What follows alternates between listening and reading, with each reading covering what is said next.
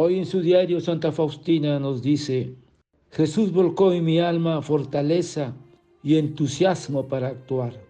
Ahora comprendo que si el Señor exige algo del alma, le da la posibilidad de realizarlo y a través de la gracia la hace capaz de cumplir lo que exige de ella. Y por lo tanto, aunque fuera el alma más mísera, al mandato del Señor, puede emprender cosas que superan su entendimiento. La señal por la cual se puede reconocer que el Señor está con esa alma es esta, cuando en el alma aparece la fuerza y el poder de Dios que la hace valiente y fuerte.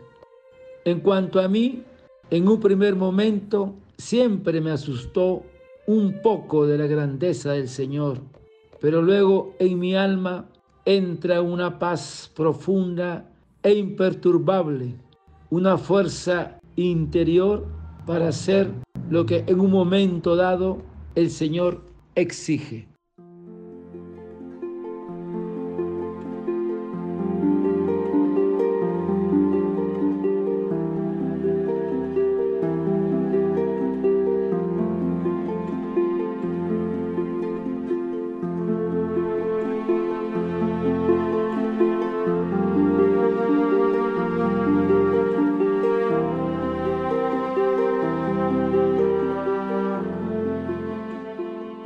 El Señor, aunque tan grande, tiene una predilección por las almas pequeñas y humildes.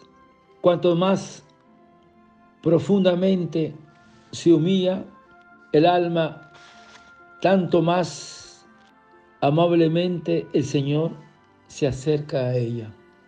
Y Jesús en la parábola de los primeros asientos nos dice, porque todo el que se enaltece será humillado, y el que se humilla será enaltecido.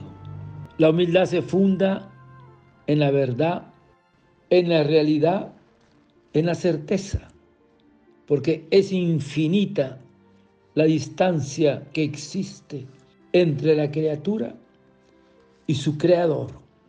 Cuanto más se comprende esta distancia y el acercamiento de Dios con sus dones a la criatura, el alma, con la ayuda de la gracia, se hace más humilde y agradecida. Porque cuanto más elevada está una criatura, más comprende este abismo. Por eso la Virgen María fue tan humilde y ella alcanzó para ser la reina del universo. La humildad nos hará descubrir que todo lo bueno que existe en nosotros viene de Dios, tanto en el orden de la naturaleza como en el orden de la gracia. Porque el humilde es audaz, porque cuenta con la gracia del Señor, que todo lo puede. El humilde también es muy pedigüeño, y agradecido con Dios. Tiene una especial facilidad para la amistad y por tanto para el apostolado. Debemos contemplar a Jesús anonadado en el sacramento, en la Eucaristía. Este es el verdadero camino que nos conduce a la humildad. Esta es la, la mayor prueba de su amor a nosotros. Por eso, hermanos, la verdadera humildad es la que da de lo suyo, la que transfiere a Dios el honor y la gloria que recibe. Porque el alma pequeña reconoce que nada somos sin Dios y en atribuirle a Él todo lo que somos. Cuanto más perfecto es el hombre, tanto más grande debe ser su humildad porque tiene más que dar a Dios. A medida que las gracias nos elevan, nosotros descendemos y nuestras gracias son los escalones de nuestra humildad. Porque la humildad es la piedra fundamental de nuestra santidad. Es la condición y medida de la gracia de Dios. Cuanto más humilde es un alma, tanto más rica es la gracia de Dios. Y al final, hermanos, la sincera humildad será siempre la actitud del corazón que abra sus puertas a todas las gracias y beneficios de Dios. A imitar a la Virgen María en su humildad.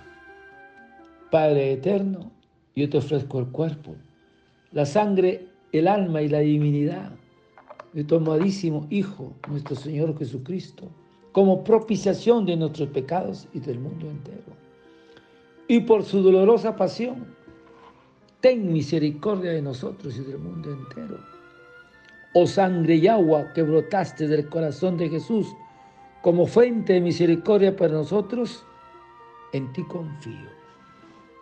Desearte un lindo día y que el Señor de la misericordia te conceda la gracia de ser almas pequeñas a ti y a tu familia. Santa Faustina, ruega por nosotros. Dios te bendiga y proteja. Amén.